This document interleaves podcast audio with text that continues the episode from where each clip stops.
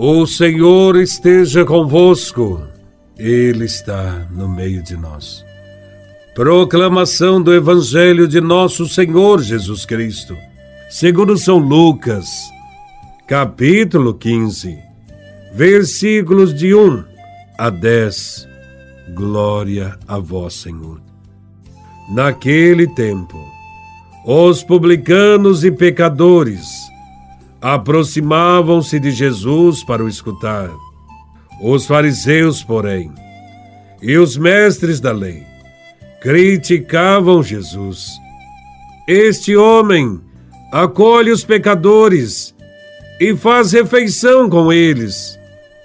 Então, Jesus contou-lhes esta parábola: Se um de vós tem cem ovelhas e perde uma. Não deixa as noventa e nove no deserto e vai atrás daquela que se perdeu até encontrá-la. Quando a encontra, coloca nos ombros com alegria e, chegando à casa, reúne os amigos e vizinhos e diz: Alegrai-vos comigo. Encontrei a minha ovelha que estava perdida. Eu vos digo: assim haverá no céu mais alegria por um só pecador que se converte do que por noventa e nove justos que não precisam de conversão. E se uma mulher tem dez moedas de prata e perde uma, não acende uma lâmpada, varre a casa e procura cuidadosamente até encontrá-la. Quando a encontra, reúne as amigas e vizinhas e diz: Alegrai-vos comigo, encontrei a moeda que tinha perdido. Por isso eu vos digo: haverá alegria entre os anjos de Deus, por um só pecador que se converte. Palavra da salvação. Glória a vós, Senhor. Nesse evangelho, Jesus é criticado porque acolhe os pecadores e para explicar os motivos de sua bondade e a sua grande misericórdia, Jesus narra duas parábolas. A sua intenção é lembrar que Deus é misericordioso e deseja a salvação de todos e apresenta-nos aqui a bondade imensa do seu coração.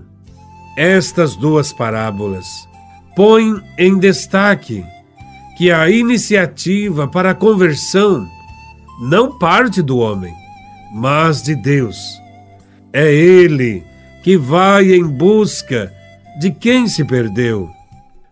A ovelha tem muito pouco sentido de orientação Perdendo-se, afasta-se do rebanho e dificilmente consegue reencontrá-lo. Nessa situação, corre o perigo de virar presa dos lobos e chacais. Ela precisa do cuidado do pastor, que, em caso de extravio, a procura, cuida dela e a encaminha para junto do rebanho. Dando o exemplo da ovelha, Jesus quer ensinar que também somos fracos, facilmente nos perdemos e corremos perigo. Ele veio para nos trazer a salvação, para nos conduzir ao seu rebanho. O Evangelho nos ensina, portanto, que todo discípulo que trabalha no rebanho não deve desprezar a mais simples e pequena ovelha que tenha fugido. Importa trabalhar para conduzi-la. Cada vida é muito preciosa aos olhos de Deus. Está aí o porquê Jesus ter dado sua própria vida em resgate de suas ovelhas que estavam perdidas e tê-las resgatado se a segurança da ovelha dependia do cuidado do pastor, aqui Jesus lembra a parábola da moeda perdida, que também deve permanecer nas mãos do seu Senhor. Mesmo sendo apenas uma simples moeda, a mulher acende a lâmpada, passa a vassoura até encontrá-la. Com isso, Jesus quer ensinar que cada pessoa, embora aparentemente desprezível, merece toda a nossa atenção, pois é a imagem de Deus. A lâmpada usada para procurar a moeda simboliza a graça de Deus, sem a qual não podemos ir ao encontro de ninguém. As moedas significam os homens. A que se perdeu representa a pessoa que vive afastada, separada, perdida, longe de Deus. A mulher é a imagem de Deus, que não se resigna a perder uma só de suas criaturas e que não se senta à mesa do banquete do céu, senão depois que o último dos filhos tenha entrado em casa.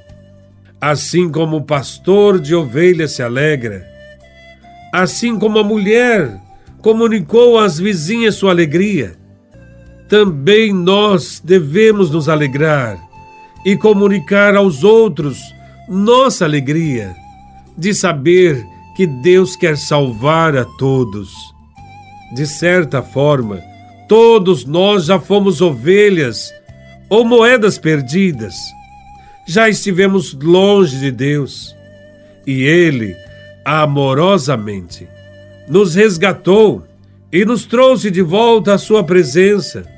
Assim, devemos também, amorosamente, cooperar com Deus na busca de outras ovelhas perdidas que estão por este mundo afora.